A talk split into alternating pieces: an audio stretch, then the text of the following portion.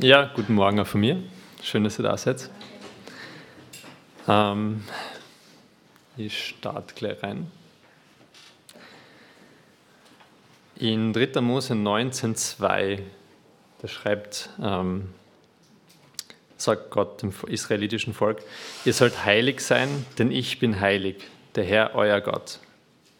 Und die Frage ist dann so ein bisschen, was heißt das überhaupt, heilig zu sein? Ähm, und die äh, das klassische Verständnis ist, anders zu sein, abgesondert zu sein. Es gibt irgendwie Leute dort und es gibt Leute dort und ähm, das ist anders. Und Gott ist anders, als wir uns ihn vorstellen können. Die Frage ist dann, wie können wir, wie können wir heilig sein, wenn wir in vielen Dingen, Dingen so denken wie die Menschen um uns herum? Wenn wir in vielen Dingen ähm, ja, einfach Dinge unhinterfragt übernehmen, von den, wie das in der Welt so funktioniert wird, so gehandhabt wird. Ähm, und in manchen Dingen sprechen wir uns da klar aus, weil auch die Bibel da sehr, sehr vehement äh, sich dafür oder dagegen einsetzt. Das sind Dinge wie Ehrlichkeit, ähm, sexuelle Reinheit oder auch, dass ein paar Bilder, die auf meiner Präsentation sind, illegal aus dem Internet runtergeladen worden sind. Auch nicht so super. Ähm, in anderen Dingen ist es aber nicht so klar. Ähm, zum Beispiel gibt es unter Christen eine große, oder es ist irgendwie ein Stück weit normal, dass wir uns als Christen authentisch uns selbst verwirklichen wollen. Und das ist aber überhaupt kein biblischer Wert und da, da werden wir später noch drauf eingehen. Also wir sind in gewissen Dingen super klar, in anderen Dingen nicht so klar. Ähm, in Daniel 12,3, da spricht der Engel von Gott mit, äh, mit Daniel und er sagt ihm auf die Endzeit äh, bezogen, und die Verständigen werden leuchten wie der Glanz der Himmelsausdehnung und die, welche die vielen zur Gerechtigkeit weisen, wie die Sterne immer und ewiglich. Und das wollen wir alle sein, das wünschen wir, dass wir das alle sein können, dass wir Leute sind, die andere Menschen zur Gerechtigkeit weisen können. Ähm, und wiederum die Frage, wie können wir Menschen zur Gerechtigkeit weisen, wenn wir selber nicht darin leben? In 2. Korinther 10, 3 bis 5 schreibt Paulus darüber, wie, wie er das macht. Und zwar schreibt er, denn obgleich wir im Fleisch wandeln, so kämpfen wir doch nicht nach der Art, nach Art des Fleisches. Denn die Waffen unseres Kampfes sind nicht fleischlich, sondern mächtig durch Gott zur Zerstörung von Festungen sodass wir Vernunftschlüsse zerstören und jede Höhe, die sich gegen die Erkenntnis Gottes erhebt und jeden Gedanken gefangen nehmen zum Gehorsam gegen Christus. Und was man da unmissverständlich einfach, was da drinnen steht, ist, dass Paulus sich mit dem auseinandersetzt, was Leute denken und sagt, das stimmt überein mit dem, was ich glaube und was der Herr mir offenbart hat und das nicht. Und nach dem will er leben und will er, dass die Korinther leben und nach dem will er, dass die Korinther nicht leben. Ähm, und ein Stück weit soll es heute in der Predigt darum gehen. Also wir wollen anschauen, was, was, Leute, was Leute beschäftigt und verstehen, inwieweit sollen wir als Christen auch mitgehen, inwieweit sollen wir als Christen nicht mitgehen.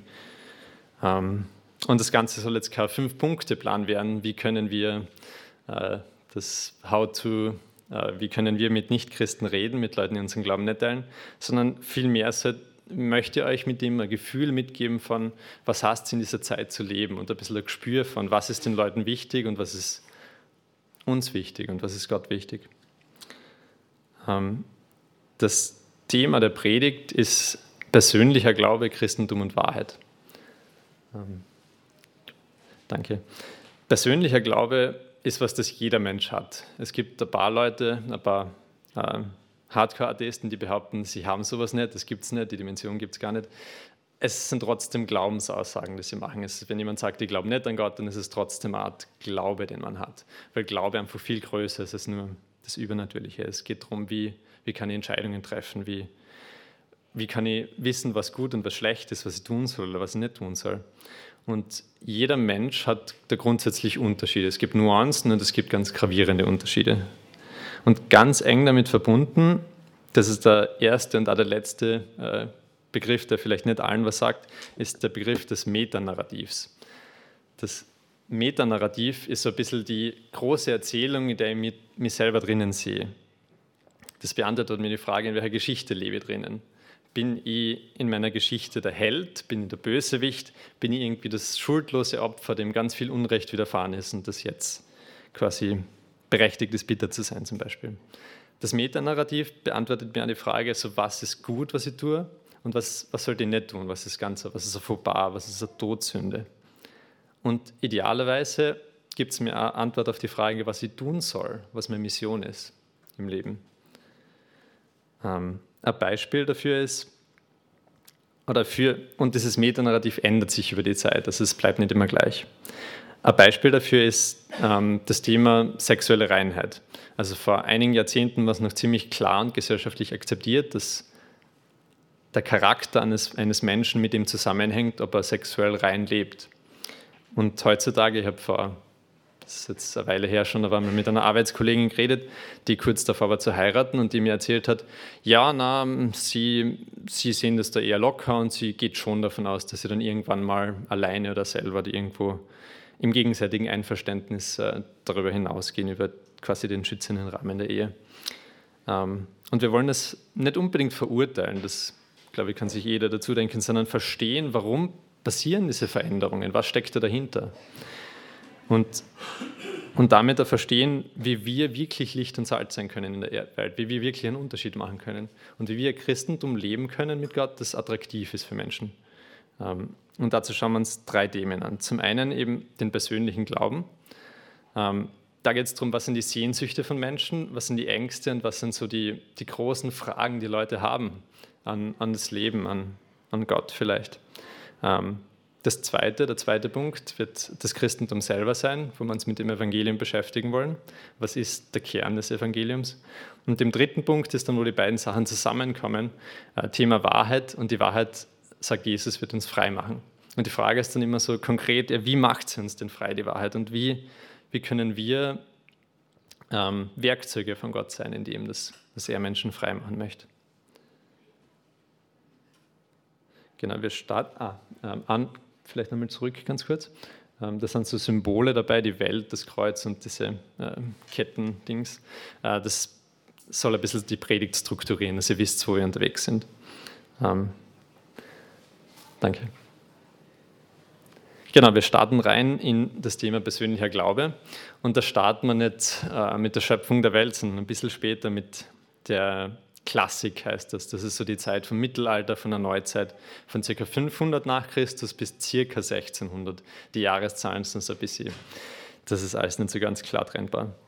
Ähm, was in der damaligen Zeit interessant ist, wenn wir und was wir noch ein Stück weit spüren, ist, wenn wir in ein altes Kirchengebäude reingehen, wenn wir uns Kunst von damals anschauen, so diese großen römischen Gemälde und so weiter, wir spüren, dass so eine geistliche Dimension in diesen Sachen, die irgendwie in unserer Welt heute ein Stück weit fehlt. Also die ist noch da, weil diese Kunst überlebt hat teilweise, aber sonst gibt es das nicht mehr so. Und das ist interessant. Die Welt damals war sehr durchsetzt von, von einer geistlichen Kraft. Also alle Dinge haben irgendwie Bedeutung gehabt von Gott. Ähm, zum Beispiel haben Hostien, also das Abendmahl der katholischen Kirche, diese Oblaten da, die haben, ähm, das glauben Katholiken heute noch immer, aber das war vor allem damals normal, dass die zum tatsächlichen Körper von Jesus werden. Also die haben wirklich, glauben wirklich, sie essen den Leib Gottes.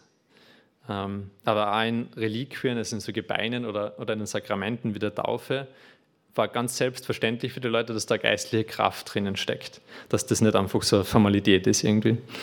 Und ebenfalls geistliche Kraft ist in den zwischenmenschlichen Beziehungen, also diese ganzen Beziehungen, Familien, äh, aber auch Handelsgewerkschaften und so weiter. Das war alles, hat eine gewisse heilige Bedeutung gehabt, das war alles wichtig. Weiters hat man geglaubt, dass die Natur voll war mit irgendwelchen mystischen Wesen und da Zwerge herum und Feen dort und, und Werwolfsagen. Und äh, wir sehen es einen Sagen von damals ganz stark, ähm, auch von unserer Gegend.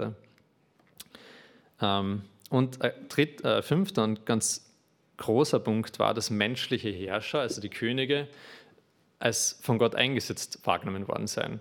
Und da haben sich die Leute bezogen auf, mehr oder weniger bewusst, auf Römer 13.1, wo steht, jeder Mann ordne sich den Obrigkeiten unter, die über ihn gesetzt sind. Denn es gibt keine Obrigkeit, die nicht von Gott wäre. Die bestehenden Obrigkeiten aber sind von Gott eingesetzt. Da schreibt Paulus ganz unmissverständlich, Könige und Herrscher sind von Gott eingesetzt. Und das haben damals die Leute absolut so verstanden. Das hat niemand hinterfragt. Das war einfach die Luft quasi, die die Leute geatmet haben. Ähm, insgesamt kann man sagen, die Welt damals war irgendwie voll mit geistlicher Bedeutung. Die Menschen haben sich selber als Pilger auf der Durchreise irgendwie wahrgenommen, die quasi ein kleiner Teil dieser ganz gewaltigen Welt waren irgendwie. Und ähm, das hat dabei auch nicht geholfen, dass sie natürlich sehr oft früh gestorben sind an verschiedenen Krankheiten. Ähm, damals wäre es für niemanden vorstellbar gewesen, nicht mehr an Gott zu glauben. Heute ist es für die meisten Menschen unvorstellbar, wieder an Gott zu glauben.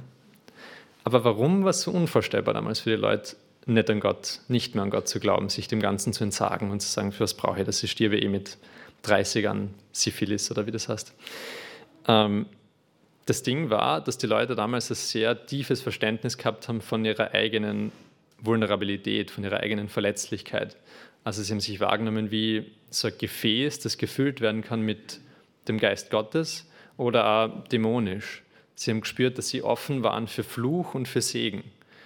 Und man kann sagen, sie haben eine gewisse Porosität in ihrer Selbstwahrnehmung gehabt. Sie haben ein bisschen das Gefühl gehabt, dass sie durchlässig sind für, für eben Fluch und Segen, für Gut und Böse, für gute geistliche Dinge und schlechte. Und in dem Sinn wäre es absolut dumm gewesen, wenn sie sich von Gott losgesagt hätten, weil das hätte nicht bedeutet, dass sie dann ganz sicher und allein unterwegs sind, sondern wären sie einfach komplett ohne Schutz in einer sehr wilden geistlichen Welt gewesen. Und das ist nicht sehr sinnvoll, das zu machen. Ähm, das heißt zusammengefasst, das Metanarrativ, also die Geschichte, in der die Welt sich gesehen haben, war einerseits, dass sie Pilger auf Erden waren, dass sie einfach als Gäste da unterwegs sind und andererseits, dass sie sich in diese geistliche Hierarchie ähm, eingeordnet haben. In der anderen Spitze, ähm, vielleicht können wir die Folie haben. Danke. An deren Spitze Gott steht und darunter sind irgendwie die geistlichen Mächte und Gewalten, darunter wiederum der Mensch, darunter die Tierwelt, darunter die Pflanzenwelt. Und sie haben ihren Platz da eingenommen in dieser Welt. Und die Frage ist jetzt ein bisschen, ja, wie hat sich denn das geändert seit damals? Was ist, wie, wie hat das passieren können irgendwie?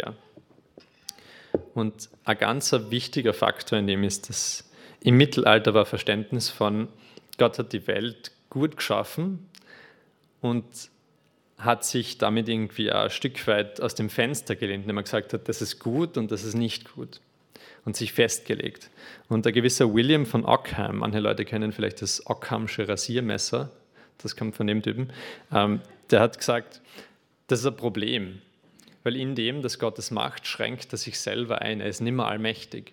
Wenn Gott nach der Sintflut sagt, er wird nie wieder so eine Flut über die Welt bringen, dann, dann ist das ein Problem, weil dann kann Gott tatsächlich nie wieder irgendeine Flut über, also so eine riesige Flut über die Welt bringen. Und das ist schwierig. Und aus dem heraus hat er gesagt, so, das geht nicht. Gott mag sich festlegen, aber er muss immer in der Lage sein, das wieder zu widerrufen, das zurückzunehmen und noch eine Flut über die Welt zu bringen. Ein paar von euch denken jetzt schon, hm, weiß nicht, ob das so gut ist. Aber das war, was, die Leute, oder was der William von of Ockham damals eben gesagt hat. Ähm, und das hat sich sehr durchgesetzt, dieser Gedanke von, ja, Gott sagt jetzt, dass das gut ist, aber vielleicht bleibt es nicht so. Und damit, was damit verloren gegangen ist, ist diese geistliche Dimension von Dingen. Also plötzlich war ähm, zum Beispiel das Abendmahl nicht mehr so ein tiefes, bedeutsames Ding, wo, wo quasi der Leib von Jesus draus geworden ist. Das war zwar jetzt so, aber vielleicht ist es morgen nicht mehr so, weil Gott sich entscheidet, dass er es anders macht, weil er allmächtig ist, weil er souverän ist.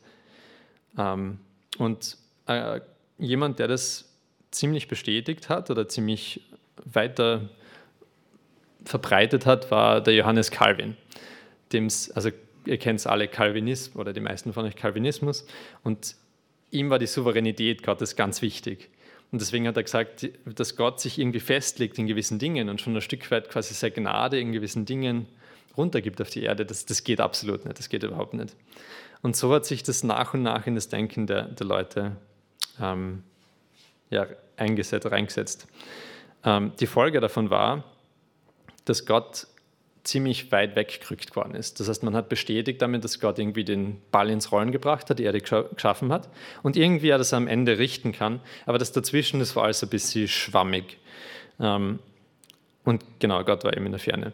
Das heißt jetzt wiederum, wir als Menschen müssen das Ganze alles neu ordnen. Alles muss neu entdeckt werden. So wie ist es gedacht und wie können wir dem, aus dem Ganzen Sinn machen. Und das hat irgendwie Moral relativiert ein Stück weit. Also was früher ganz klar und festgeschrieben war, aber jetzt was, wo die Menschen das neu entdecken und für sich quasi festmachen haben müssen. Und damit war Verstand und Logik, was das größer geworden ist als die Kirche und das Christentum. Ähm, ganz kennzeichnend für diese Zeit ist der Descartes, der gesagt hat, cogito ergo sum, also ich denke, also bin ich. Und der große Betonung in dem ist auf dem Ich, auf uns selber als quasi ganz freien, freidenkenden, freischaffenden Menschen und auf dem Denken. Also Rationalität ist ein Riesending gewesen zu der Zeit. Ähm, und, und so die Prämisse ein bisschen, dass Gott diese Fähigkeit, alles zu erkennen, alles zu verstehen und auch alles zu verändern, in uns reingelegt hat, damit wir das machen. Zwei Beispiele zu der Zeit sind. Zum einen hat es 1755 in Lissabon ein sehr verheerendes Erdbeben gegeben, das ähm, tragischerweise genau zum wichtigen Feiertag, zu Allerheiligen war, genau zur Zeit, dass die Gottesdienste stattgefunden haben.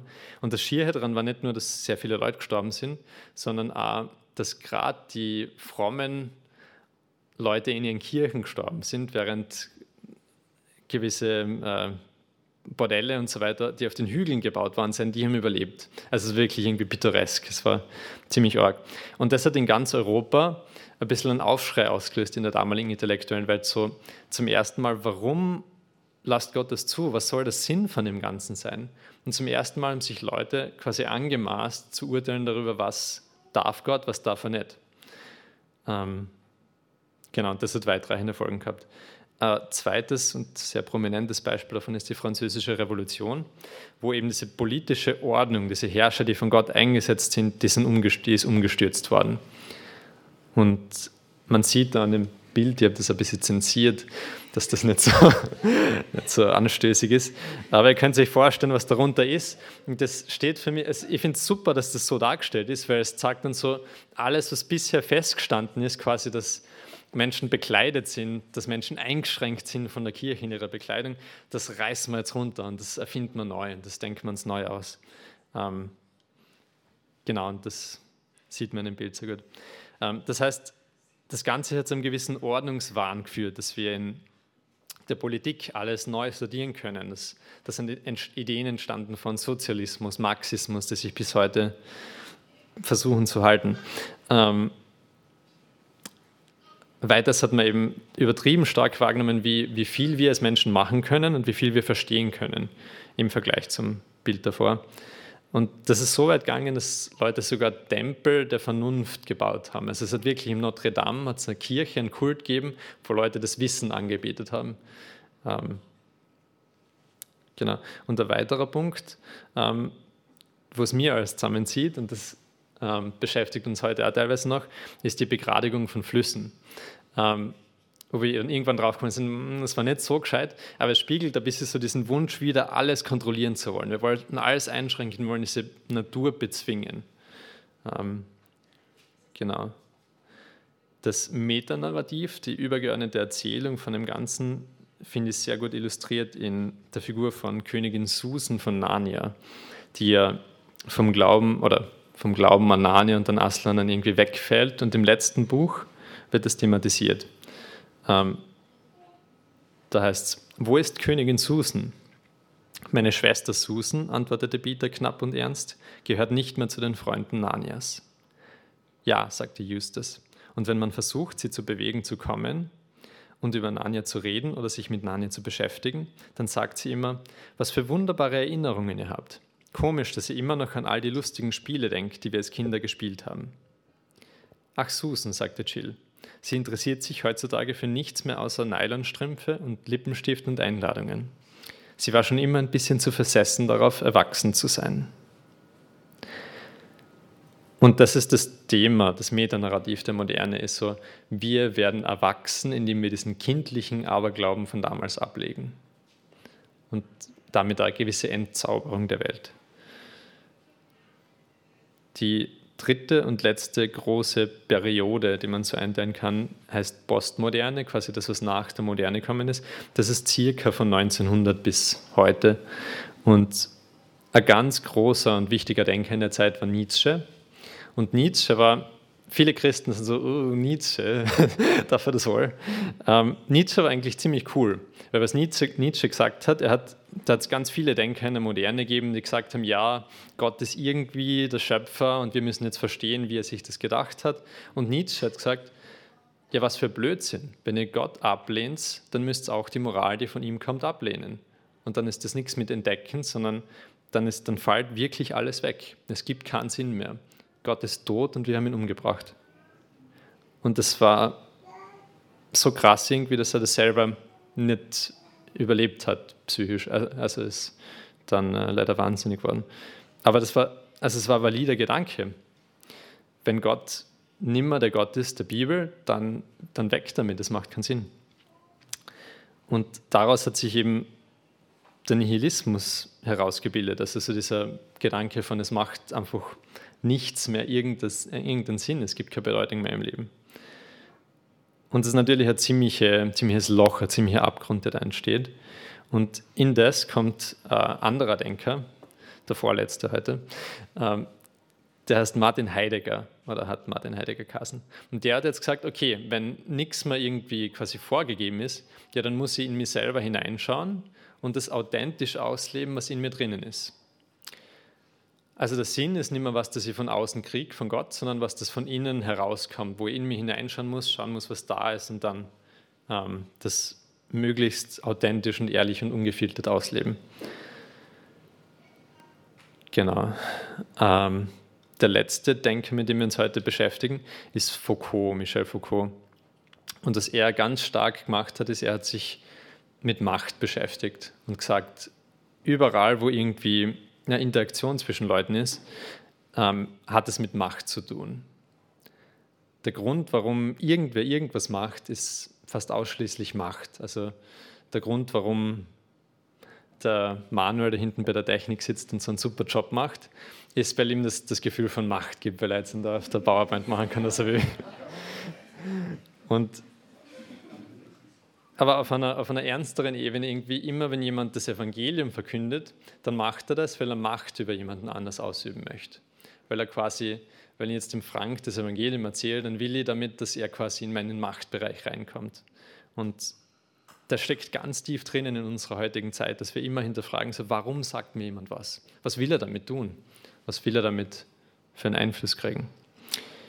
Ähm, Genau, ein ganz cooles Beispiel für die Postmoderne ist Elsa in Frozen. Elsa, ähm, Elsa ist so in diesem, also wer den Film nicht kennt, sie wächst in so einem Königshaus auf und die Eltern sterben recht früh und sie muss dieser Rolle gerecht werden als Königin. Und das, das probiert sie eine Zeit lang, aber sie hat auch diese komische Krankheit, wo sie dann so Eissachen rausschießt aus ihren Händen, so wie Spider-Man, ein bisschen so. Ähm, und irgendwann schafft sie es nicht mehr und sie, sie flüchtet, sie flüchtet in die Berge, baut sich da das Schloss aus Eis und singt dann ein super bekanntes Lied. Und zwar geht es da: The wind is howling like the swirling storm inside. Couldn't keep it in. Heaven knows I tried.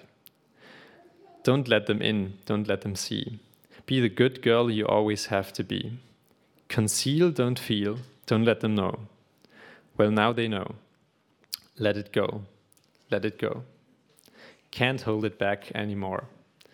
Ich sing's nicht, das wenn Let it go, let it go. Turn away and slam the door. I don't care what they're going to say. Let the storm rage on.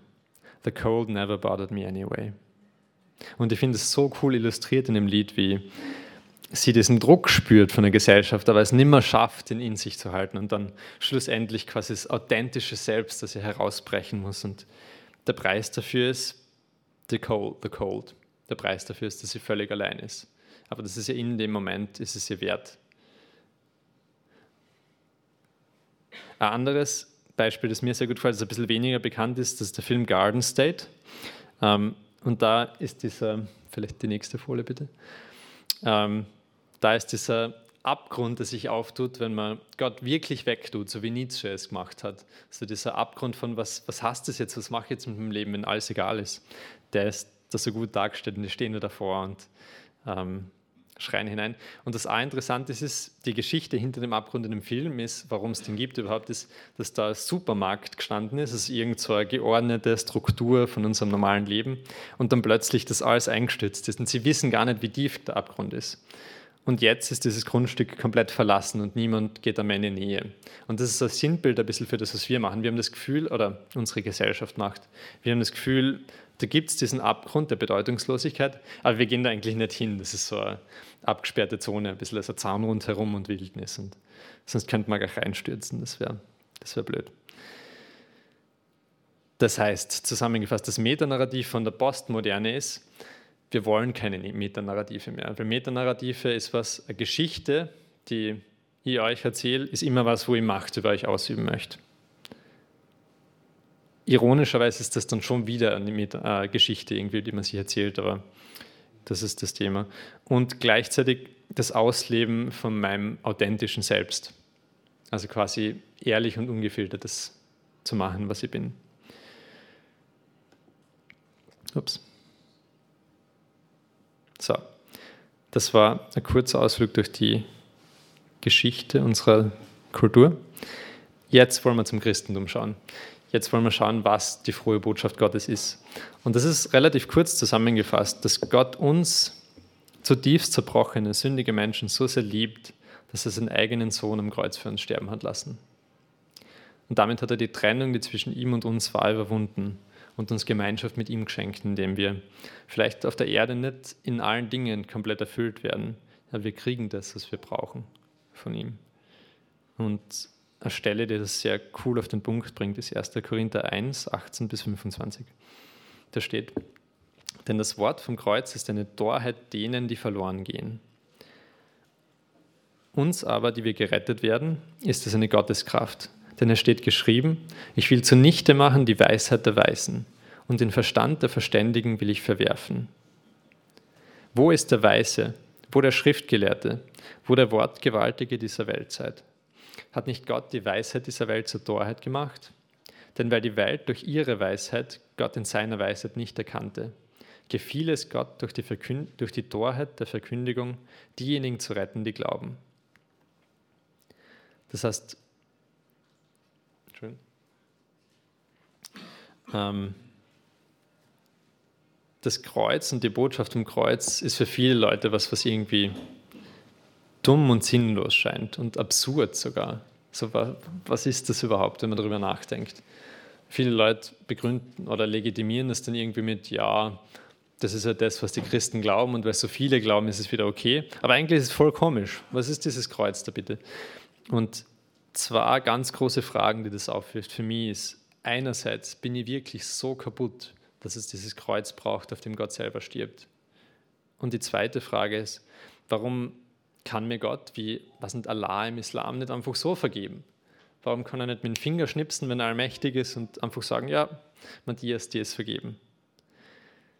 Und das klingt jetzt einmal irgendwie sinnvoll, aber ich glaube, je mehr wir Gott kennenlernen, desto mehr verstehen wir den Sinn des Ganzen und die, die versteckte Weisheit in dem. Ähm, zum einen ist, je mehr ich meine eigene Zerbrochenheit erkenne und mir das bewusst wird, desto mehr verstehe, wie, wie sehr es die Tiefe und die Grausamkeit irgendwie vom Kreuz braucht. Quasi, dass Gott das, was in mir verdorben ist und kaputt ist, auf sich nimmt und, und selbst tragt. Der zweite Punkt ist, dass Gott uns nahe ist durch das Kreuz, als Immanuel, er ist Gott mit uns. Und in den Momenten, wo wir uns absolut verlassen fühlen von Gott und von allen anderen Menschen, da ist er bei uns. Und, und da fühlen wir irgendwie so, dass Jesus das auch erlebt hat und durchgemacht hat, dass er wirklich von Gott verlassen war. Wir fühlen uns vielleicht so und sind es nicht, aber er war wirklich von Gott getrennt durch die Sünde und hat das gespürt und, und durchgemacht. Und der dritte Punkt, den ich total schön finde, ist, das Grab ist an sich etwas, das, wenn, wenn ein Mensch stirbt, in einen Sarg kommt normalerweise und dann in die Erde runtergelassen wird. Und es ist wie die Erde, die ihren Mund aufmacht, um jemanden zu verschlingen. Ähm, Und in Jesus, Jesus wird selbst in ein Grab gelegt, aber bei ihm ist es umgekehrt. Er, du in einem Lobpreislied, You swallowed the grave on that night. Also er hat das Grab in dieser Nacht verschluckt. Nicht das Grab ihn, sondern er das Grab. Und damit wird für uns das Grab nicht zu, einem, zu einer Bedrohung, zu einem Mund, der sich auftut, um uns zu fressen, sondern zum Tor in ewige Herrlichkeit. Und das ist das Evangelium, das wir glauben.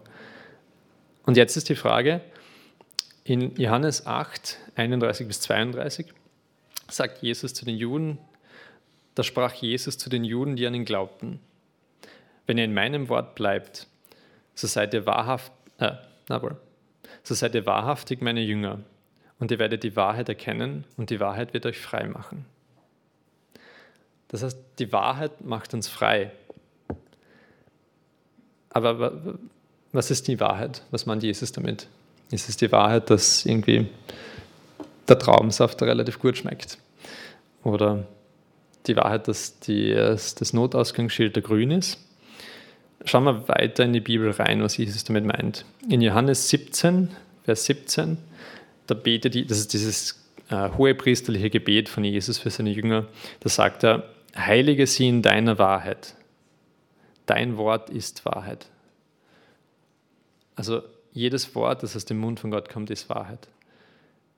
Und das Wort, das da steht, das ist ganz interessant, weil Johannes am Anfang seines Evangeliums nämlich das Wort ganz stark mit Jesus verknüpft. Er sagt, das Wort, das am Anfang bei Gott war und durch das Wort ist alles geschaffen worden. Das heißt, Jesus selbst ist das Wort. Das ist das christliche Verständnis von Wahrheit. Ich mache nochmal kurz die Runde. Jesus hat gesagt, die Wahrheit wird uns frei machen. Dann sagt er, die Wahrheit ist das Wort. Und dann sagt Johannes, ja, aber das Wort ist Jesus. Das heißt, Jesus selbst, die Person Jesus, das Leben von Jesus, das, was er verkündet hat, aber auch so Jesus, der, der jetzt durch den Heiligen Geist da bei uns ist, er macht uns frei. Und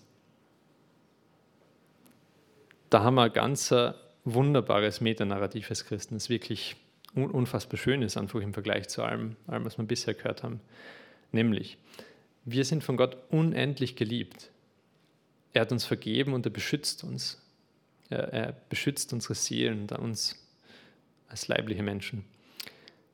Wenn wir an Gott glauben, dann ist die Welt voll von einer tiefen Bedeutung. Dann hat jede Interaktion, jede Freundschaft, jedes gute Werk total viel Bedeutung. Es ist nicht wurscht. Es wird nicht einfach irgendwann Universum geht zu Ende, Kälte, Tod und vorbei, sondern es ist voll von Bedeutung.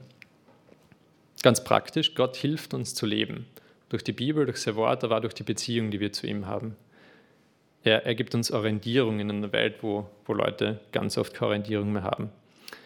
Er gibt uns aber nicht eine Orientierung, er gibt uns auch einen Auftrag, er gibt uns eine Mission, was wir machen können und was wir machen sollen. Und das ist auch was, was ich haben möchte. Ich möchte wissen, was ich tun kann. Ähm, und zu guter Letzt, wenn wir an Gott glauben, dann, ist, dann heißt das, dann impliziert es, dass alles Gute echt ist und dass alles Gute sich am Ende durchsetzen wird mit ihm und dass alles Schlechte vergehen wird. Und das ist ja fast zu schön, um wahr zu sein irgendwie. Und die Frage ist jetzt ja, warum glauben das die Leute nicht? Was ist das Problem? Und da wollen wir zwar die zwei Zeiten eben von der modernen und der Postmoderne uns noch kurz anschauen. Ähm, und zwar, genau, das Problem von einem modern denkenden Menschen ist der Glaube ein modern denkender Mensch, also wir sind wieder circa, was war das? Circa 1600 bis 1800, 1900 zu der Zeit herum. Das Problem ist, so ein Mensch, und es gibt Leute bei uns, glaube ich, würde ich mich fast wetten trauen, die sehr von dem geprägt sind, mehr als von irgendwas anderem. Der kann nur Dinge glauben, die er wirklich verstehen, die er durchdenken kann, die Sinn für ihn machen, die er begreifen kann. Und was er nicht kann, ist Dinge zu glauben, die er nicht verstehen kann, wie dieses Erdbeben in Lissabon zum Beispiel. Ähm, weil das macht keinen Sinn, menschlich gesehen. Und wir können nicht verstehen, warum. Ähm, A, Gegengift gewissermaßen, eine Sache, die so einem Menschen helfen kann, ist ein Stück weit Nostalgie, irgendwie zu fragen, wo kommen diese Werte, diese Moral, die ich so kostbar finde, wo kommt die eigentlich her? Und und worauf begründet die? Und in dem kann man vielleicht sehen, wie, ähm, Glaube ohne Gott oder dieses so vage mit Gott herumtun ähm, nicht viel Sinn macht.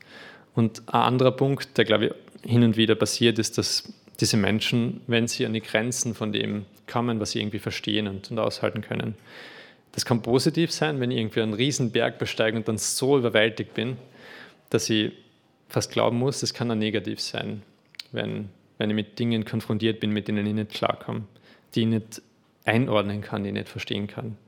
Dass das Dinge sind, die, die so einen Menschen zu Gott zurückführen. Das Zweite ist, wie, was ist das Problem von einem postmodern denkenden Menschen? Das ist jetzt eher das, was die jüngere Generation betrifft, aber wir alle schwimmen irgendwie in dieser Suppe mit und atmen das ein bisschen ein. Das Ding, was so jemand verloren hat, ist Vertrauen. Ein postmoderner Mensch kann nicht mehr vertrauen, weil er so Angst hat, dass diese Macht, die er jemandem anders über sich gibt, dass die missbraucht wird. Und die Frage ist, wie kann das irgendwie wieder gut gemacht werden? Und was da irgendwie zum Vorschein kommt, ist, wie Jesus einfach so liebevoll dienend ist und so demütig ist. Und er seinen Jüngern die Füße wascht, wie es auf dem Bild sichtbar ist. Oder generell sich so erniedrigt hat als Gott, dass er als Mensch auf die Erde gekommen ist und ja, einfach total glitten hat für uns und um unsere Willen.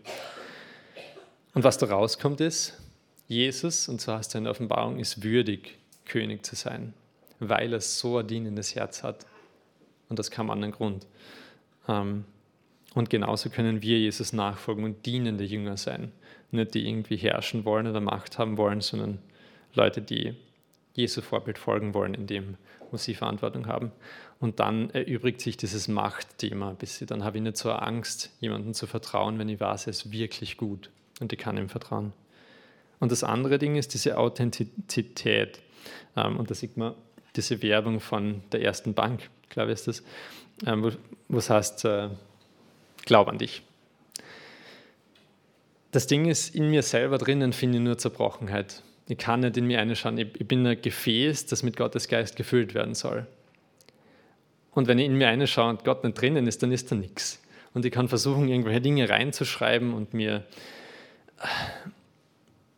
ja, irgendwelche Projekte reinzuschreiben, irgendwelche Identitäten, irgendwelche sexuellen Orientierungen aber es, es wird einfach nichts Gescheites dabei rauskommen. Ich finde eine Zerbrochenheit in mir. Das Heil kommt von außen. Und ich glaube, die Chance für so jemanden ist, wenn irgendwann einmal diese Sinnlosigkeit, diese Suche nach dem, was in mir drinnen ist, wenn das der Person bewusst wird, wenn man checkt, dass das führt zu nichts, das, das wird nie zu Ende sein, diese Suche. Und das Schöne ist für mich, wenn ich diese Werbung sehe, denke ich mir, wie schön es eigentlich ist, dass ich diesen Druck nicht habe, dass ich nicht an mich selber glauben muss. Weil in mir selber ist, ist nichts drinnen. Aber ich glaube an Gott, der seinen Geist in mir gelegt hat und das macht mich frei. Ähm, ich möchte schließen mit einem Zitat aus einem Lied von The Postal Service und das symbolisiert für mich so ein bisschen so diese Sehnsucht von unserer Generation nach, nach Glauben. Und da heißt es, I want so badly to believe that there is truth, that love is real. And I want life in every word to the extent that it's absurd. Und in Jesus finden wir das. Amen.